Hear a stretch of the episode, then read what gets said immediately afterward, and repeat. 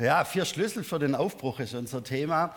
Ich weiß nicht, wie es Ihnen, wie es euch im Moment geht, wenn ihr Nachrichten anguckt. Fühlt sich das für euch, für Sie nach Aufbruch an? Ähm, ich kenne Menschen, die sagen, ich kann keine Nachrichten mehr angucken, weil es mir schlicht und einfach Angst macht.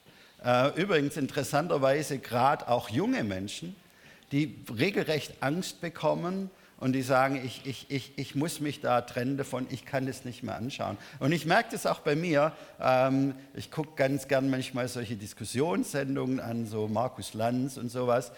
Aber ich muss es einschränken, weil es lässt mich manchmal wirklich schlecht schlafen, was ich da höre. Vielleicht geht es Ihnen, geht es euch auch so. Ich bin am Uniklinikum. Äh, Martin hat es gerade erzählt. Und die Klinik, die am meisten boomt, ist die Jugendpsychiatrie. Also im negativen Sinne boomt. Der Patientenansturm ist enorm. Und es geht so etwas um sich, das man als Furcht bezeichnen kann.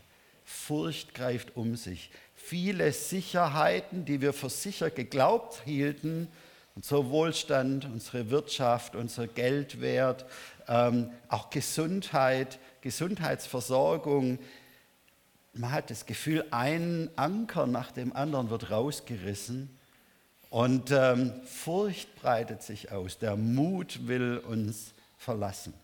Und als ich gestern nochmal unseren Text gelesen habe, habe ich gedacht, was für ein extrem aktueller Text, den wir hier haben. Und ich glaube tatsächlich, es ist ein wichtiger Text, für uns und für die Kirche Jesu insgesamt. Und ich freue mich, dass wir diesen Text heute miteinander anschauen. In 2. Chronik 20, die Verse 1 bis 24. Ich möchte diesen Text jetzt vorlesen. Vorher noch kurz, wo stehen wir gerade? Jahr 850 vor Christus. In Juda herrscht König Josaphat, der fünfte König nach David.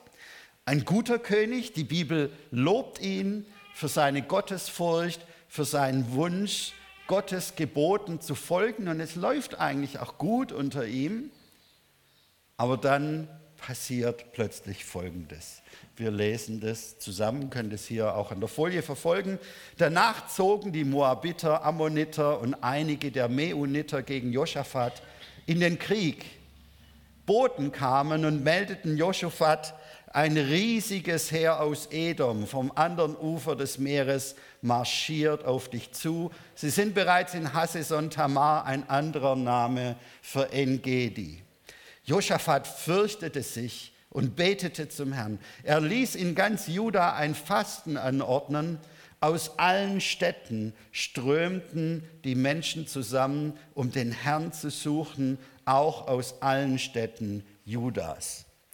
Im neuen Vorhof im Haus des Herrn traf Josaphat, trat Josaphat vor das Volk von Juda und Jerusalem und er betete.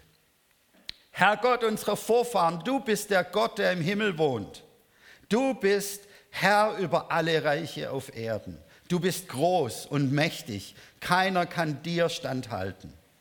Und so Gott, hast du nicht die Einwohner dieses Landes vor deinem Volk der Israeliten vertrieben? Und hast du dieses Land nicht für immer den Nachkommen deines Freundes Abraham geschenkt? Dein Volk hat sich hier niedergelassen und dir diesen Tempel gebaut, damit dein Name darin geehrt wird.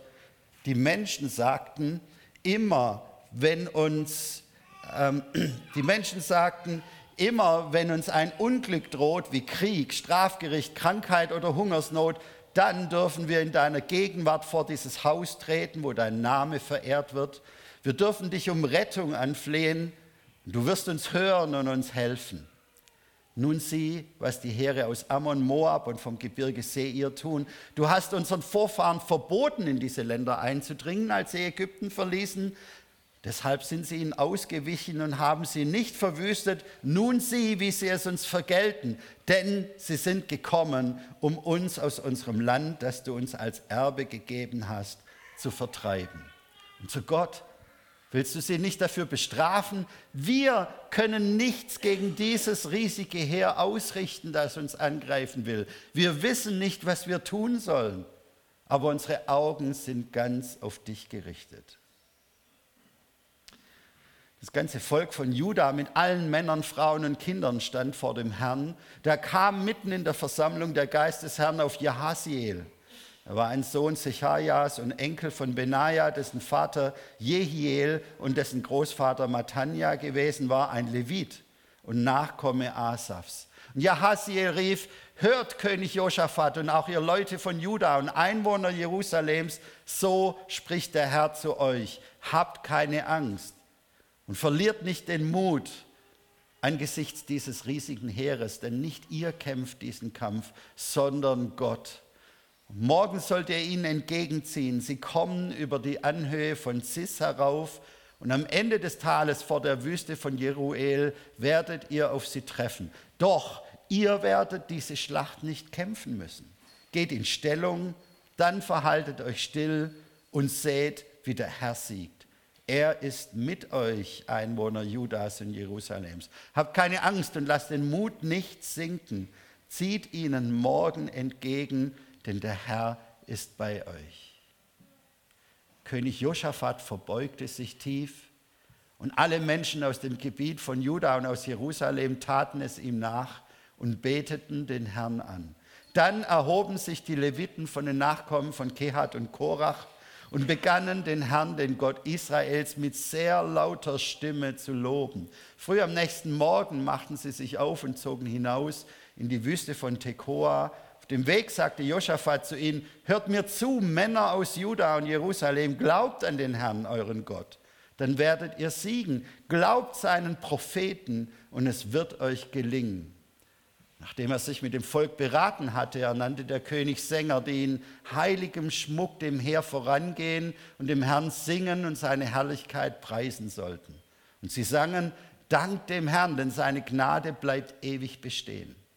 In dem Augenblick als sie anfingen zu singen und Gott zu loben, ließ der Herr die Heere von Ammon, Moab und aus dem Gebirge Seir, die Juda angriffen, in einen Hinterhalt laufen und sie wurden geschlagen. Die Heere von Moab und Ammon griffen ihre Bundesgenossen aus dem Gebirge Seir an und töteten sie. Danach kämpften sie gegeneinander. So kam es, dass die Männer aus Juda, als sie zu ihrem Aussichtspunkt in der Wüste gelangten, nach dem Heer Ausschau hielten, nur noch Leichen auf dem Boden liegen sahen. Nicht ein einziger war entkommen. Was für eine Geschichte. Was für eine Geschichte. Ich glaube, wir tun uns heute nicht ganz leicht nachzuvollziehen, wie es den Israeliten damals gegangen sein muss. Wir hören ja heute wieder viel von Krieg, wirklich furchtbare Dinge, was da passiert jetzt in der Ukraine. Aber ich weiß nicht, wer sich schon mal beschäftigt hat, wie, was Krieg damals bedeutet hat. Als Israel hörte, dass da ein riesiges Heer gegen sie zieht, da war denen klar, das wird jetzt nicht so sein, dass die dann hier einrücken und dann übernehmen die die Macht und dann werden die Machtverhältnisse etwas geändert, sondern Krieg war damals wirklich grauenvoll, grausam sehr, sehr blutig und brutal. Und äh, die Menschen wussten, es geht uns jetzt buchstäblich an den Kragen. Ja? Also es geht um unser Leben jetzt, was da passiert. Und äh, wer schon mal in Israel war, äh, da hieß es ja, dieses Heer steht jetzt in Engedi, das ist nicht weit von Jerusalem. Dieses Heer steht jetzt im Grunde schon vor unseren Toren. Und jetzt stelle ich mir vor, ich wäre der König Josaphat gewesen. Stell dir das mal vor, du wärst der König Josaphat gewesen in dieser Situation. Die Leute kommen jetzt in den Tempel und es gibt eine große Versammlung und du spürst als König, die wollen jetzt von mir Hoffnung haben. Die sind durch und durch verängstigt. Die wollen jetzt von mir hören, dass wir einen Plan haben dass wir eine Lösung haben. Es gibt eine Strategie, was wir tun können. Du spürst förmlich die Erwartung der Leute und du weißt zugleich, ich habe keinen Plan. Es gibt keine Strategie. Es gibt keine Lösung. Was tust du als König? Ich glaube, dass es heute wirklich vielen Politikern so geht. Ja? Ähm, die Leute kommen und sagen, das Klima muss gerettet werden, es darf keiner arm werden, der Krieg muss beendet werden und, und, und. Was tun wir? Und wehe, da kommt keine Lösung, da kommt nichts Schlüssiges. Das geht gar nicht, dann wirst du abgewählt.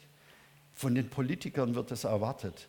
Ähm, ich hoffe, wir kritisieren unsere Politiker nicht so, nicht nur, sondern wir beten auch für sie. Ich spüre das übrigens auch bei vielen Leuten in der Kirche, diese Situation. Ja, da kommt in unserer evangelischen Kirche eine Hiobsbotschaft nach der anderen, wieder neue Rekorde bei den Kirchenaustrittszahlen, ähm, äh, Prognosen, bald halbiert sich ähm, die Kirchenmitgliederzahlen, in den Medien nichts als Skandale, äh, Missbrauch und Streit und Konflikte.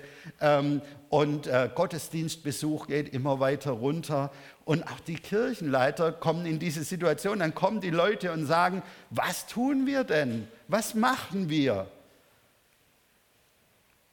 Und die Kirchenleiter wissen, eigentlich können wir nichts machen. Aber das sagt man natürlich nicht laut. Ja. Laut sagt man, ja, das ist jetzt ähm, halt ähm, ähm, äh, die, die, die, äh, demografische, die, die, demografische Entwicklung.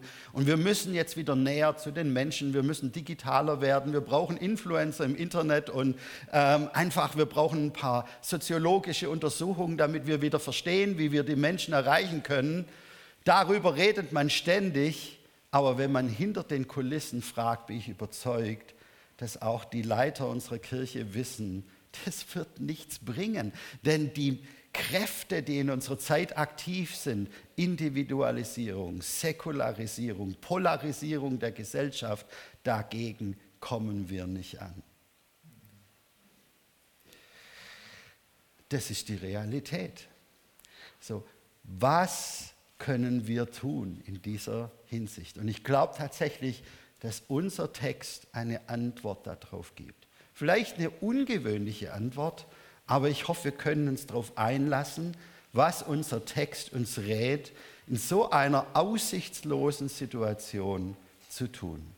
Und der erste Schlüssel, den uns unser Text gibt, heißt Zerbruch. Ich weiß nicht, ob es Ihnen aufgefallen ist beim Lesen, aber mir hat der Atem gestoppt, als ich ge gelesen habe, dass Josaphat diesen Satz hier sagt. Wir können nichts gegen dieses riesige Heer ausrichten, das uns angreifen will. Wir wissen nicht, was wir tun sollen. Josaphat, was machst du da? Ja, die Leute kommen, die brauchen jetzt Hoffnung, die brauchen jetzt Ermutigung, die müssen jetzt wieder ausgerichtet werden, damit sie wieder kampfbereit werden. Und du sagst ihnen, wir wissen nicht, was wir tun sollen. Und das ist nun wirklich das Schlimmste, was du machen kannst. Ja, wenn du ihnen sagst, dass nicht mal du einen Plan hast, dann werden sie ihre letzte Hoffnung verlieren, dann werden sie erst recht in Panik verfallen. Josaphat, was bist du nur für ein schlechter Leiter? Ein Leiter darf doch niemals sagen, wir wissen nicht, was wir tun sollen. Aber wissen Sie, ich glaube, dass Josaphat ein guter Leiter war. Der Punkt ist, Josaphat hat ja gar nicht mit den Leuten gesprochen. So, er hat mit Gott gesprochen. Er hat gebetet. Er hat öffentlich mit Gott gesprochen. Und was hat er zu Gott gesagt? Wir können es nicht. Wir schaffen das nicht. Er hat Gott Öffentlichkeit, öffentlich seine Hilflosigkeit eingestanden. Ist vielleicht ein schwieriger Schritt, aber Wisst ihr, Jesus hat genau das zu uns gesagt. Vielleicht kennt ihr den Text. Ohne mich könnt ihr nichts tun. Und wir vergessen das so oft, so leicht. Ja? Also äh, ich bin jetzt hier bei, im Badener Land, aber wir Schwaben, wir setzen so gern unsere Handwerkermütze auf und äh, packen an und dann machen wir ja, und unserer Gemeinde geht es gerade nicht so gut, ja, dann müssen wir jetzt mal, ah, wir gehen auf den Willow-Kongress und da gibt es fünf neue Konzepte, was wir machen können und äh, dann wird es schon wieder aufwärts gehen. Und äh, wir machen am besten noch einen Glaubenskurs und dieses und jenes. Ich weiß nicht, wie das bei euch ist. Ähm, also ich bin auch so ein Typ, man muss mal anpacken, dann muss man machen. Aber hier geht das Ding anders los. Es geht los damit, dass jemand merkt, es wird nicht reichen. Es wird nicht genügen. Wir werden es nicht schaffen. Wir können nichts tun. Und ich glaube tatsächlich, dass das der Anfang ist für einen neuen Aufbruch.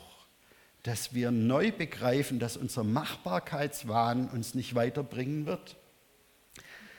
Dass wir uns zurückwerfen lassen zu Gott, an den Platz, an dem Maria saß, zu den Füßen Jesu, wo sie einfach mal nur zugehört hat ans Kreuz, wo unser Selbstbewusstsein dahinschmilzt und wo wir neu begreifen, wir sind vollkommen abhängig von diesem Gott, der da für uns stirbt. Können wir uns neu darauf einlassen, dass wir tatsächlich vollkommen abhängig sind von Gott und dass wir ohne ihn nichts tun können. Ich glaube, das ist der erste Schritt. Aber das ging weiter. Josaphat hat dieses Gebet nicht gestoppt mit wir können nichts tun, aber er sagt, unsere Augen sind ganz auf dich gerichtet. Die Folge dessen, dass wir erkennen, dass wir nichts tun können, ist die Folge, die Folge ist, dass wir uns zurückbringen lassen zu dem Ort, von dem unsere Hilfe herkommt. Und damit sind wir beim zweiten Schlüssel und der heißt Gebet. Ja, ich finde diesen Satz hier absolut bemerkenswert. Aus allen Städten im Land strömten die Menschen zusammen, um den Herrn zu suchen. Das ganze Volk von Juda mit allen Männern, Frauen und Kindern stand vor dem Herrn. Wow, ich merke das bei mir selber, man neigt dazu, heute aus christlicher Sicht so ein bisschen abschätzig über Israel zu denken im Alten Testament. Israel, das sind doch immer die, die dauernd von Gott abgefallen sind, die dem Herrn nicht vertraut haben, die die Gebote missachtet haben. Die rutschen doch von einer Krise in die nächste. Okay, das stimmt auch. Aber jetzt mal, schaut mal, was die gemacht haben. Und jetzt stelle ich euch die Frage, wann haben wir Christen das schon jemals hingekriegt? Dass wir als ganzes Volk Gottes, alle, die Jesus lieben, aus Landes- und Freikirchen mit unseren verschiedenen Prägungen, alle Generationen sogar, zusammenkommen mit einem Ziel, unseren Gott im Gebet zu suchen. Mal ganz ehrlich, wann haben wir das schon mal hingekriegt? Also wir kommen vielleicht mal zusammen zu einer Konferenz oder so, wo so ein spannender Redner kommt und selbst da kommen nur wenige, aber einfach nur zusammenkommen, um Gott zu suchen, um seiner selbst willen. Wann haben wir das schon mal hingekriegt? Ich wüsste nicht, dass wir das schon mal geschafft hatten. Aber hier ist ein Volk unterwegs, das wirklich verstanden hat, unsere einzige Rettung liegt jetzt in diesem Gott. Und wir müssen diesen Gott suchen.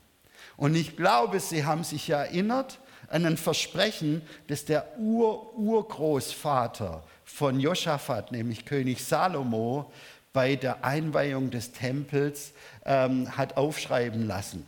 Ein Wort Gottes, das heißt, wenn mein Volk, das meinen Namen trägt, Reue zeigt, wenn die Menschen zu mir beten und meine Nähe suchen und zu mir zurückkehren, will ich sie im Himmel erhören und ihnen die Sünden vergeben und ihr Land heilen. 2. Chronik 7,14. Was für ein Versprechen, das Gott hier macht. Ich will das Land heilen. Wie dringend bräuchte unser Land Heilung? Gott hat gesagt, ich will das machen. Was ist die Bedingung? Sehr simpel. Wenn mein Volk zusammenkommt, dass sie sich demütigen, sich zerbrechen lassen, Reue zeigen, umkehren zu mir und beten, ich werde das tun. Was für ein Versprechen. Warum tun wir es nicht? Jetzt mal ganz im Ernst. Wenn doch Gott so ein klares Versprechen gegeben hat, warum tun wir es eigentlich nicht? Ja, äh, das ist ja nicht die einzige Stelle in der Bibel. Die Bibel ist voller Verheißungen, dass Gott Gebet erhört. Und sie ist voller Geschichten, dass er es tatsächlich tut. Warum tun wir es nicht, was Gott hier sagt? Es ist eigentlich nichts Kompliziertes. Es ist eigentlich sehr einfach. Trotzdem beobachte ich, dass noch immer die Gebetsstunden eher dünn besucht sind in den Gemeinden und dass wir scheinbar, also mir ist es ein Zeichen und da gucke ich auf mich selber, da brauche ich auf niemanden zeigen, vielleicht haben wir es noch nicht ganz verstanden, dass Gott tatsächlich unsere Rettung ist und dass wir uns wirklich zu ihm flüchten müssen im Gebet. Ich habe wirklich Hoffnung, wenn ich sehe, dass bei uns im Land Gebet am Aufbrechen ist, dass Gebetshäuser entstehen, dass Gebetsveranstaltungen äh, am Wachsen sind. Das macht mir Mut.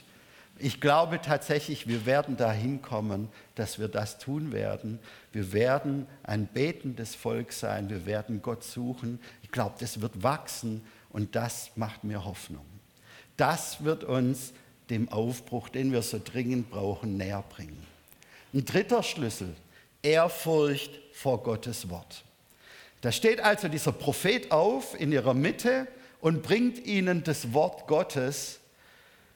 Er es ist ein sehr herausforderndes Wort. Ja? Er sagt also, einfach dem Herrn vertrauen, einfach morgen diesem Heer entgegengehen und dann schauen, was der Herr tut. Ihr braucht nicht kämpfen, einfach still sein und zugucken, wie der Herr die Schlacht für euch schlägt.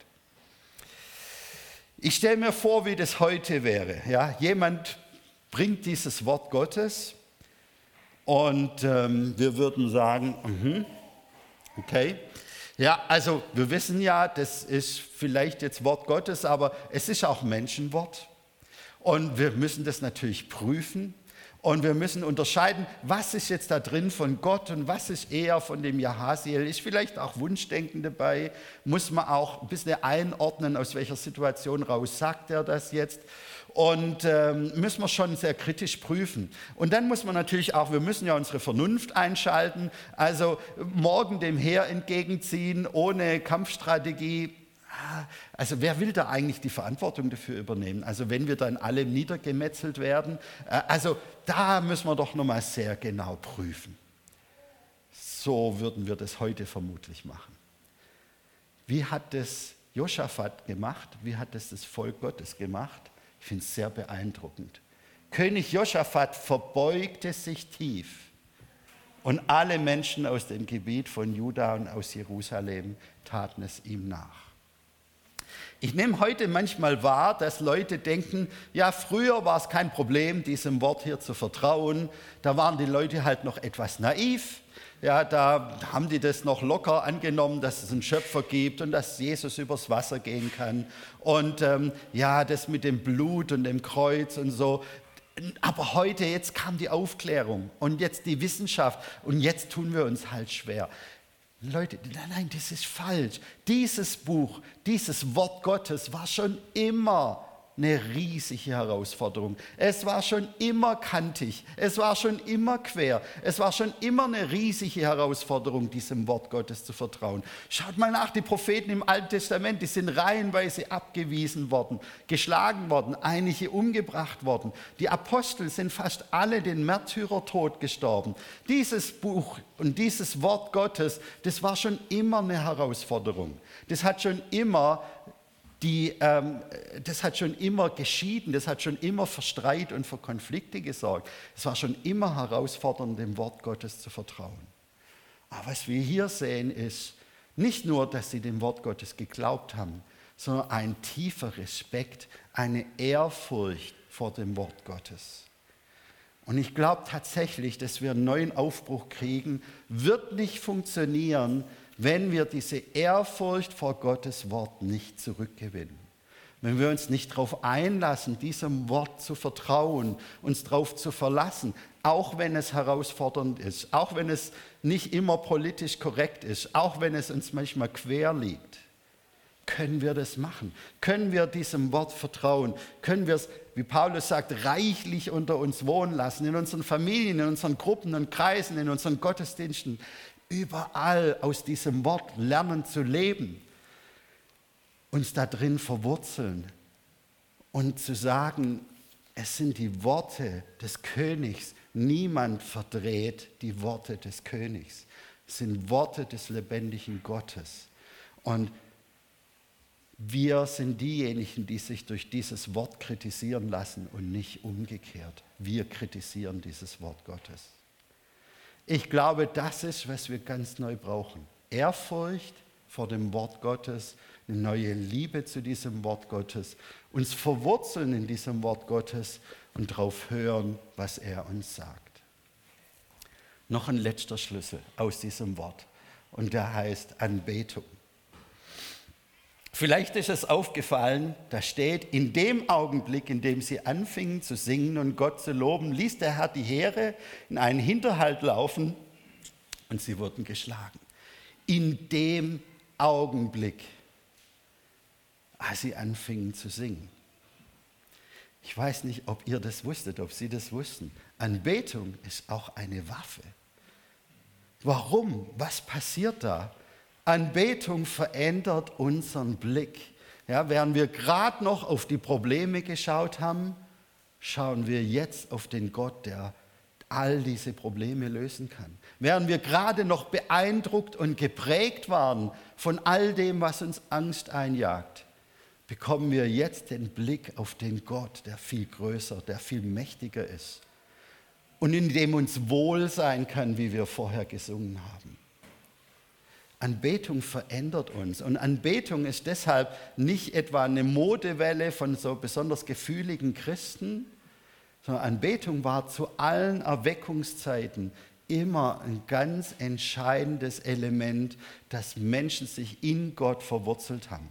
Es gibt manchmal das Missverständnis, dass Anbetung dafür da wäre, dass wir uns wohlfühlen, ja, schönes Lieder singen und dann fühlen wir uns da irgendwie nett. Darum geht es nicht in der Anbetung. Es geht darum, dass wir wegschauen von uns und dass wir ihn groß machen, dass wir ihn in die Mitte nehmen, dass wir ihn anbeten. Das ist Anbetung.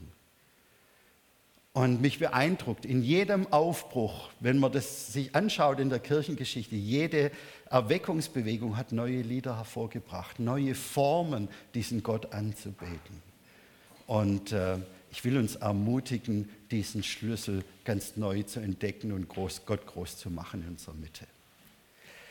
So, jetzt haben wir vier Schlüssel. Vielleicht sind jetzt manche enttäuscht und sagen, ja, lieber Markus, das ist ja alles nett, aber ganz ehrlich, das bringt doch gar nichts. Ja? Also sich zerbrechen lassen, beten, Gottes Wort Anbetung, das ist doch, ist das nicht alles ein bisschen fromme Selbstbeschäftigung? Ja, also weil du kannst jetzt alles viel machen, aber davon wird kein Gottesdienst gestaltet, wird kein Gemeindehaus gebaut, wird keine Kinderfreizeit gemacht, da davon wird niemand geholfen, dem es nicht gut geht, der krank ist, der irgendwie, Markus, das bringt doch alles nichts. Wir müssen ja jetzt wirklich anpacken. Und ja, da ist was dran hey, wie gut, dass hier in dieser Gemeinde und in so vielen anderen Gemeinden Leute sind, die anpacken.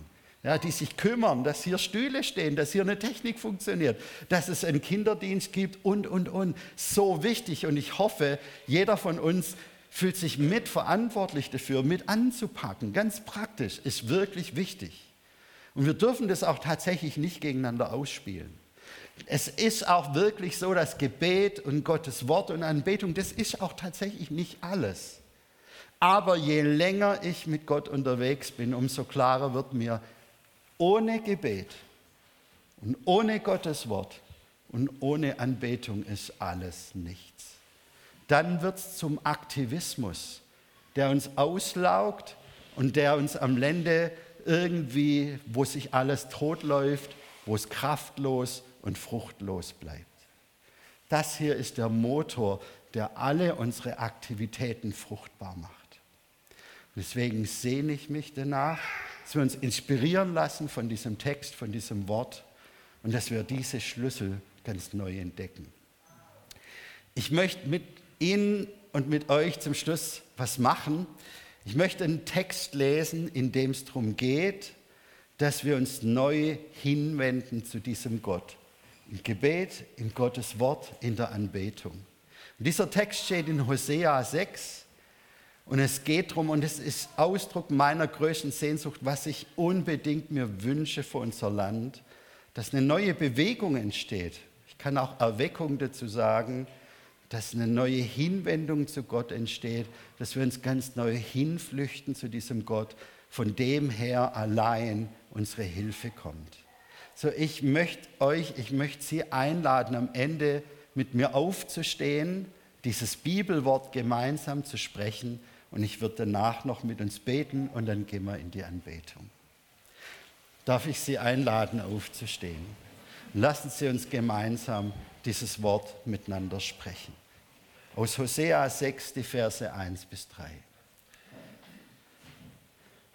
Kommt, wir wollen wieder zum Herrn zurückkehren. Er hat uns in Stücke gerissen, aber er wird uns auch wieder heilen. Er hat uns mit seinen Schlägen verwundet, aber er wird unsere Wunden verbinden. Nur noch zwei Tage, dann wird er uns wieder Kraft zum Leben geben. Am dritten Tag wird er uns wieder aufrichten, damit wir in seiner Gegenwart leben können.